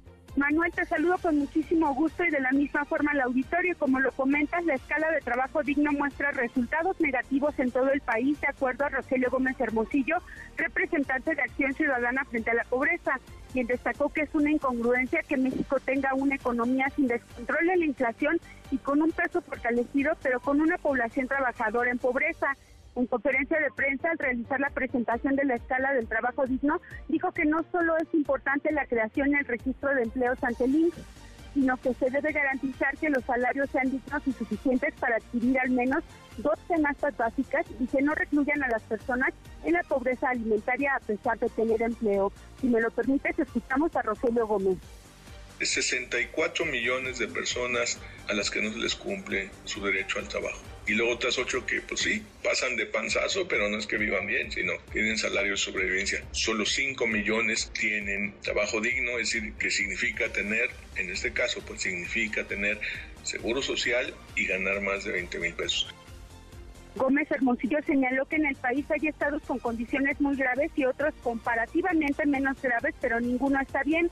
En exclusión, es decir, personas que no tienen trabajo, las peores entidades son Chiapas con una tasa de 37%, Zacatecas con 36%, Veracruz con 35.9%, Tabasco con 33.5% y Guanajuato con 33.2%. Manuel, finalmente te comento que en la lista de trabajos informales, es decir, sin protección social y sin derechos laborales, están en primer lugar Oaxaca con una tasa de 80%, Guerrero con 79%, Chiapas con 74%, Hidalgo con 72%. Y bueno, pues todos estos superan por mucho el promedio nacional que es de 55%. Manuel, la información. Gracias, Nora, muchas gracias. Buenas tardes. Muy buenas tardes. Oye, platicamos porque ya sabe que están en campaña la 4T y también el Frente, los aspirantes a la candidatura presidencial están en campañas de hace rato, están haciendo trampas, están simulando y el árbitro está, parece, pasmado o temeroso de aplicar la ley. Platicamos con el presidente de la Comisión de Organización Electoral del INE, con el consejero Jaime Rivera, nos conversó, nos detalló el monitoreo que van a realizar. Ya van a la mitad del camino, eh, por cierto, en la 4T van a la mitad de viaje, van a la mitad de los días de recorridos que ellos mismos definieron, van a estar supervisando asambleas, propaganda, bardas pintadas, buena suerte con eso, anuncios espectaculares de cara a 2024, esto nos dijo. Deberían reportar sus gastos al INE y el INE por su cuenta realiza monitoreos, verificaciones y estima los costos si de esos actos de propaganda se desprende un beneficio a quien está buscando posicionarse para obtener un cargo o una candidatura o simplemente está realizando las actividades para lo cual su partido lo convocó, pero si recibe beneficio de ello, se puede sumar como gasto no reportado y además se suma para el volumen de gastos que eventualmente podría contar. Para gastos de, campaña o de pre-campaña, si el tribunal determinara. Eso dice el consejero. Vamos a ver si el INE se pone las pilas, si se atreve a aplicar la ley. No se ha atrevido hasta ahora, tampoco el Tribunal Electoral. Se han pasado de tibios, han estado temerosos y se han sumado a este juego, el de la simulación. Platicamos también con Rommel Pacheco, diputado del PAN, exclavista olímpico, campeón mundial. Levanta la mano, quiere ser gobernador de Yucatán hay un equipo y el equipo es México. Y el ser ejecutivo, otro de los tres poderes de nuestro país, pues el ser ejecutivo, al fin y al cabo, como lo dice el nombre, ejecutas, ejecutas el presupuesto que tienes en las causas que se deberían de, trabajar. Yucatán está pasando por momentos históricos formidables. El tema de seguridad es un trabajo que se ha hecho ya en varios periodos y que se está continuando y es creo que la mayor fortaleza de Yucatán y de los yucatecos. Gracias a eso tenemos una calidad de vida bien, estable, ¿no? Donde muchas empresas han venido aquí a Yucatán, tanto nacionales como internacionales, pero no del todo ha beneficiado principalmente a los yucatecos. Hay que todavía subirle eh, el nivel al, capital humano donde los mejores empleos sean para los yucatecos y hay que capacitar, hay que eh, darle las herramientas necesarias para que los yucatecos también puedan acceder a empleos dignos, bien pagados, con prestaciones adecuadas, que sigan viviendo en la seguridad lo que nos decía Rommel Pacheco, van a ir levantando la mano otros en otros estados para alguna de las ocho gubernaturas más la jefatura de gobierno que también estarán en disputa el próximo año. Tendencia, el metro de la Ciudad de México. Esto luego de que usuarios hicieron una denuncia en redes sociales sobre una inusual eh, forma de moverse de un tren, inusual movimiento un tren que se desplazaba de la estación 18 de marzo a Potrero en la línea 3. Eh, platícanos, Adrián, Adrián Jiménez, ¿cómo estás? Muy buenas tardes. ¿Qué tal? Buenas tardes, Manuel Auditorio. Así es, luego de que ya lo decías, hace unos días apareció este video en redes sociales donde usuarios del metro denuncian, pues a través de este video, el movimiento aparentemente anormal de un tren que iba de la estación 18 de marzo a Potrero en la línea 3. El grupo parlamentario del PAN en el Congreso Capitalino, lamentó la falta de sensibilidad de Guillermo Calderón, titular del sistema de transporte colectivo, para atender las quejas de la ciudadanía. Y es que el coordinador de los diputados panistas, Federico Doring, expresó su preocupación, pues fue en el mismo tramo, dijo, donde se registró un choque de trenes a principios de año que cobró la vida de una universitaria. En este sentido, el legislador demandó la atención inmediata de diversas autoridades de la Ciudad de México. Vamos a escuchar. Vemos con preocupación que siguen las denuncias de usuarios de falta de mantenimiento y la percepción de que no están seguros en los vagones del metro. Las denuncias recientemente hechas de nuevo coincidentalmente en la estación postrero del metro ponen de manifiesto que la tragedia ocurrida hace unos meses no fue un um, incidente aislado. Exigimos que intervenga la Secretaría de Gestión Integral de Riesgos y Protección Civil, la Secretaría de Obras y el director general del metro para evitar, prevenir y actuar de inmediato en estas denuncias vecinales. Dorin puntualizó que el PAN desconfía de esta revisión exhaustiva que presume el metro en el trayecto de la estación Potrero hacia 18 de marzo, donde pues usuarios, como se muestra en este video en redes sociales, perciben un brusco bailoteo y dijo que eso es muestra de que algo pues no anda bien. Manuel Auditorio, la información. Pues no, no, no es normal, no debería de serlo, pero ahí sigue, ¿no? Sigue funcionando, sigue operando, digamos, este este tramo, sigue este tren también, o al menos las autoridades no han dicho eh, lo contrario, y seguirán las denuncias entonces en redes sociales hasta que pase, ojalá no tocamos madera, una tragedia. Gracias, Adrián. Seguimos pendientes, buenas tardes. Muy buenas tardes. Tendencia también el hashtag Cablebus. Ojo porque a partir del lunes, lunes 24 de julio y hasta el domingo 30, el tramo de la línea 2, Jalpa Santa Marta, va a suspender su servicio. Esto como parte de la revisión anual que por norma internacional se efectúa para ofrecer un servicio seguro y de alta calidad para los usuarios de este medio de transporte que está ubicado en Iztapalapa, en la alcaldía Iztapalapa. A la hora con 32 cruzamos la media ya, pausa, volvemos, volvemos, hay más. Internacional. Crece la tensión en Europa del Este tras el despliegue de cientos de tanques en la frontera entre Polonia y Bielorrusia. Esto en respuesta a la llegada de cientos de mercenarios del grupo paramilitar Wagner, quienes hace un mes intentaron dar un golpe de Estado a Vladimir Putin en Rusia. Polonia, que es miembro de la OTAN, teme que dicho grupo, ahora a las órdenes de Bielorrusia, intenten invadir el país o en su caso avanzar hacia Kiev, la capital ucraniana. Es la voz del primer ministro polaco, Mateusz Morawiecki. El grupo Wagner, que aparece cada vez más en Bielorrusia, es una amenaza cada vez mayor para Polonia, para el flanco oriental de la OTAN. Por su parte, el presidente ruso Vladimir Putin dijo que Polonia debería recordar que la mitad del país fue un regalo de Joseph Stalin tras la Segunda Guerra Mundial, esto en una clara amenaza. Además, dijo que Polonia debería pensar dos veces si su objetivo es invadir Bielorrusia. En cuanto a Bielorrusia, es parte del Estado de la Unión. Desatar la agresión contra Bielorrusia equivaldrá a una agresión contra la Federación Rusa. Y responderemos a eso con todos los medios que tenemos. Siga a Manuel López San Martín en redes sociales. Twitter, Facebook y TikTok. M. López San Martín. Con la información con Manuel López San Martín en MBS Noticias. MBS Noticias con Manuel López San Martín. Continuamos. Deportes. Con Nicolás Romay en MBS Noticias. Querido Nico, qué gusto, qué gusto saludarte, ¿cómo estás? Bien, Manuel, feliz de saludarte como siempre. Buenas tardes para ti, para toda la gente que está con nosotros. Gran Premio de Hungría, prácticas libres 1 y 2. No le fue nada bien al Checo Pérez, Manuel. En la primera vuelta de las libres número 1, o sea, al principio se sale del circuito checo eh, y pierde el coche, termina estrellándose duro. Eh, Checo está bien, o sea, Checo no le pasó nada, pero al coche sí que le pasó. No pudo ya hacer la práctica libre número, número uno. Eh, valoramos muchísimo el trabajo de la gente de Red Bull, del equipo de Red Bull, Manuel.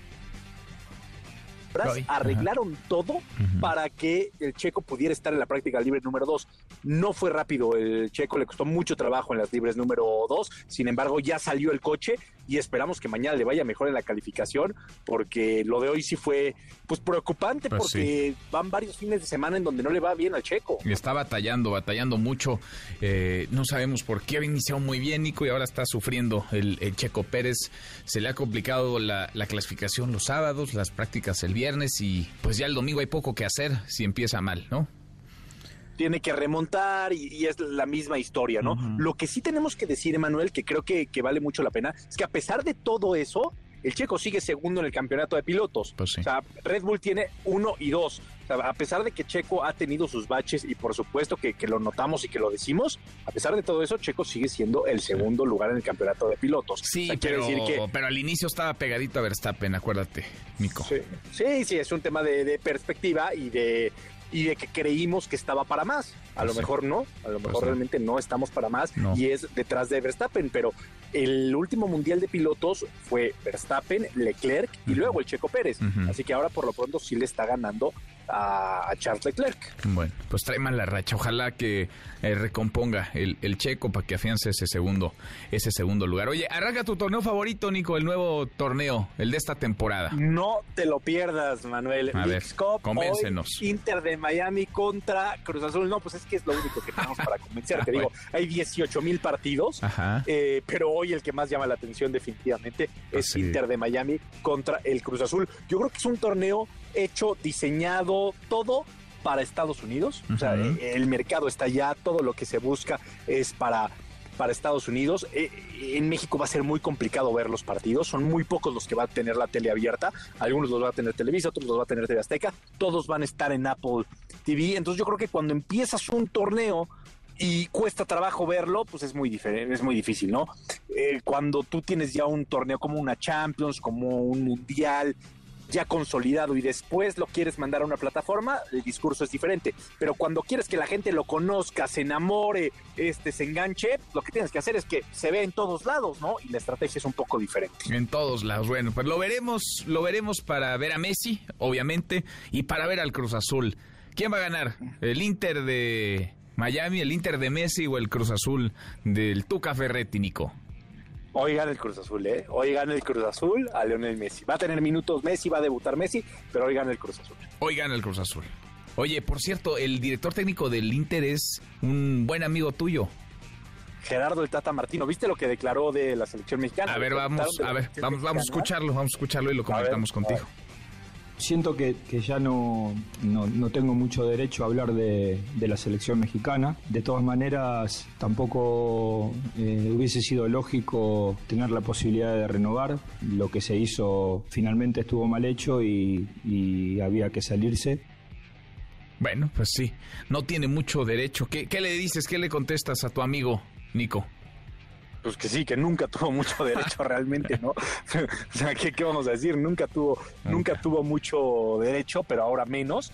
Y qué tal dice, este, estuvo mal hecho, ¿no? Estuvo pésimo, Pésimo. mal hecho, fue un desorden total lo que se vivió con Gerardo Martino, pero bueno, al final, eh, por eso ya no está en la selección mexicana, pero le dan una oportunidad grande, ¿eh? Grande, la grande, oportunidad grande. que le dan en, en el Inter de Miami y trayéndole futbolistas como Messi, o sea, ¿qué más puede pedir? Parece que salió campeón del mundo con México, ¿eh? Sí, sí, sí. Tiene un equipazo, digo, un equipazo que ya va varios jugadores de, de salida, pero un equipazo. Vive en Miami, cobra muy bien, me imagino. Está a gusto, eh, Gerardo el Tata Martino. Y para la MLS es un equipazazazo. Sí, cómo O sea, el no. tener a Messi, a Busquets, o sea, No, no. es un Sí, equipazazazo. Un equipazo. Bueno, pues suerte al Cruz Azul, Nico. Suerte al Cruz Azul. Oye, Vamos a disfrutar esta Leagues Cup. Y yo sé que andabas con el pendiente, ya pagó la CONADE, Ana Gabriela Guevara, como si fuera su dinero, ya rompió el cochinito y ya pagó las becas al equipo de natación artística correspondientes al periodo enero-julio. ¿Por qué? No por gusto, claro, sino por un requerimiento que hizo un juez a, a ella y a la CONADE. Ana Gabriela Guevara entonces pagó ya regañadientes, pero pagó las becas, Nico. Increíble, eh, increíble, ¿no? Seis boletos se consiguieron en el Mundial de, clavados, en el Mundial de, natación, se consiguieron seis eh, boletos, casi equipo completo. Es una muy buena noticia porque justo con estos casos que hemos estado señalando, los atletas llevaban casi dos años sin competir en una eh, en forma, ¿no? En un evento como este, y van y plantan cara y demuestran que, que tienen calidad. Eh, es muy triste lo que, lo que pasa en el deporte en, México, pero los atletas siguen dando resultados a pesar de todo. Pues sí, pese a los obstáculos, ahí están los atletas sacando la, la cara, dando, dándolo todo. Abrazo grande, Nico, lo escuchamos en un ratito más. Abrazo, Manuel. Listos, Claro Sports por MBS Radio, como cada tarde, en esta misma estación. Nicolás Romay con los deportes, 20 para la hora. Pausa, volvemos, volvemos, hay más. Redes sociales para que siga en contacto: Twitter, Facebook y TikTok. M. López San Martín. Con la información con Manuel López San Martín en MBS Noticias. Ya estamos de regreso. MBS Noticias con Manuel López San Martín. Continuamos. Seguimos cuarto para la hora. La irrupción de Xochitl Galvez en el tablero presidencial cimbró, sacudió, reacomodó las fichas y las sigue reacomodando en la Ciudad de México, porque Xochitl Gálvez quería ser candidata al gobierno capitalino, no la dejarían pasar, eh, dijeron varias voces cercanas al dirigente del grupo que controla el PAN en la capital, Jorge Romero, diputado, coordinador de la del Grupo Parlamentario de Acción Nacional. Eh, Santiago Taboada es la carta fuerte. El asunto es que hay otros también. Están Adrián Robalcaba, por ejemplo, alcalde en Coajimalpa, están Luis Cházaro, coordinador del PRD en San Lázaro, que está pidiendo que haya un método para elegir al candidato y no un acuerdo, mucho menos una imposición. Angélica Melina, Angélica, ¿cómo estás? Muy buenas tardes. Hola Manuel, muy buenas tardes, gusto saludarte. También saludos a los amigos del auditorio en el Frente Amplio por México, pero en lo que tiene que ver con la candidatura en la Ciudad de México, lo que hay, como bien decías Manuel, son varios aspirantes, algunos aspirantes, pero todavía no hay método y los eh, dirigentes del PAN, PRI y PRD en la capital eh, del país preparan una nueva reunión para la siguiente semana, reunión con alcaldes, incluso en la que participarían algunos de los aspirantes, como la alcaldesa Lía Limón para tomar ya definiciones sobre el mecanismo de selección del candidato o candidata para la Ciudad de México. Esto luego de que ya la validez de, eh, legal del Frente Amplio por México a nivel nacional ya fue ratificada por las autoridades electorales. Eh, los eh, algunos de los aspirantes han hecho pronunciamientos a este respecto, los eh, y esperan que ya pronto se tome la definición sobre el método de selección. Quienes se han pronunciado, Manuel, a favor de que se replique el mecanismo de elección de la candidatura para la jefatura de la Ciudad de México y que sea igual o similar al que aplica a nivel nacional ya son los integrantes del PAN y del PRI. El dirigente local del PRI, Israel Betanzos, ha hecho esas declaraciones incluso sus cuentas en redes sociales, ha manifestado su posición a favor de que el método sea similar y los integrantes del PRD a nivel nacional y también a nivel local también se han pronunciado a favor de esa opción. El eh, diputado federal Luis Cházaro, el coordinador de los perredistas en la Cámara de Diputados, que también aspira a jefatura de gobierno, a la candidatura a la jefatura de gobierno, pues dice que la decisión tiene que ser eh, ciudadana, tiene que contar con el factor ciudadano y no dejar que sean las cúpulas de un partido o de los tres partidos los que decidan. Vamos a escuchar a Luis Cházaro no es quien lleve mano, es quien esté mejor posicionado. Yo no riño con que el PAN pueda ser quien sigle la Ciudad de México, pero no necesariamente tiene que ser con un panista, puede ser un periodista, puede ser, puedo ser yo, un perredista, o puede ser incluso alguien de la sociedad civil. Por eso insisto que el método, para que todos quedemos tranquilos, debe ser muy abierto, muy transparente y muy participativo, porque tomar una decisión desde la cúpula de cualquier partido, no solo del PAN, me parece sería un error con tanto entusiasmo social que hay, sobre todo en la ciudad. Manuel, es el reporte. Gracias, muchas gracias, Angélica. A ti, hasta Muy luego. Muy buenas tardes. ¿Qué piden? Entiendo Cházaro, ¿qué está pidiendo Adrián Rubalcaba, alcalde en Coajimalpa, bien evaluado? Coajimalpa, además, una de las alcaldías más seguras de la Ciudad de México. Que haya claridad en las formas, en el método, en los tiempos para elegir candidato y que no eh, se ceda a la tentación de imponer o de buscar construir un acuerdo que lleve los dados hacia un terreno, que esté cargado, que haya favoritismo hacia uno de los aspirantes. Le agradezco estos minutos al alcalde en Coajimalpa, Adrián Rubalcaba. ¿Cómo estás, alcalde? Adrián, buenas tardes. Gracias, Manuel, por permitirme estar aquí en tu espacio. Gracias. Al contrario, pues se van avanzando los tiempos a nivel federal y uno pensaría que también en la Ciudad de México el frente tendría que definir los tiempos, el método para elegir a su candidato. ¿Lo ves así? ¿Qué está pasando? ¿En qué van en la Ciudad de México, Adrián?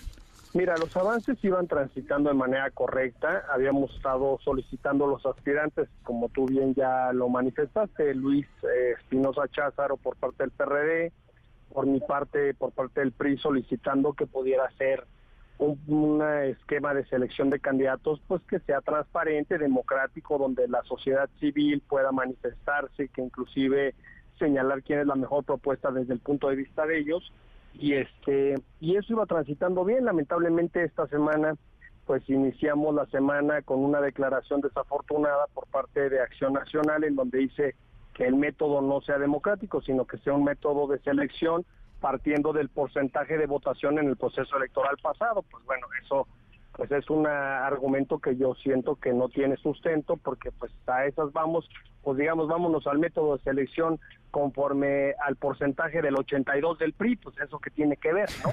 A final de cuentas, para nosotros lo importante es que sea el mejor posicionado, que sea un candidato que emane de una opinión popular y lo que estamos pidiendo es primero debates, segundo que se pueda hacer un registro de candidatos en donde haya piso parejo para todos, todos los aspirantes del PRI, todos los aspirantes del PAN, todos los aspirantes del PRD. La otra es que se haga una encuesta y después el registro de firmas para que finalmente voten los registrados. Es lo que se está haciendo a nivel federal, eso ha ayudado a algunos candidatos eh, a nivel federal a posicionarse y creo que a los partidos les conviene aperturarse. Bien lo decía hace unos minutos, no necesariamente tiene que ser un candidato del PRI, del PAN o del PRD, inclusive de la sociedad civil, y eso nos va a fortalecer y además deja mucha transparencia y nos deja muy tranquilos de que los que nos sumemos al proyecto fue porque quien quedó como candidato pues es el, el que la población decidió.